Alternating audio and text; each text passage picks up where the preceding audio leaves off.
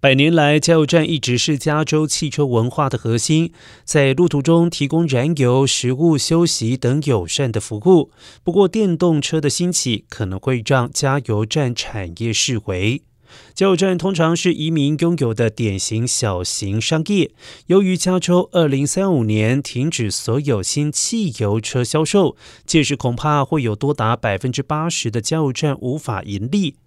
根据波士顿咨询集团分析，未来十五年燃油零售市场将有百分之二十五到百分之八十无法获利，意味着有数千家的加油站恐怕得面临关门大吉。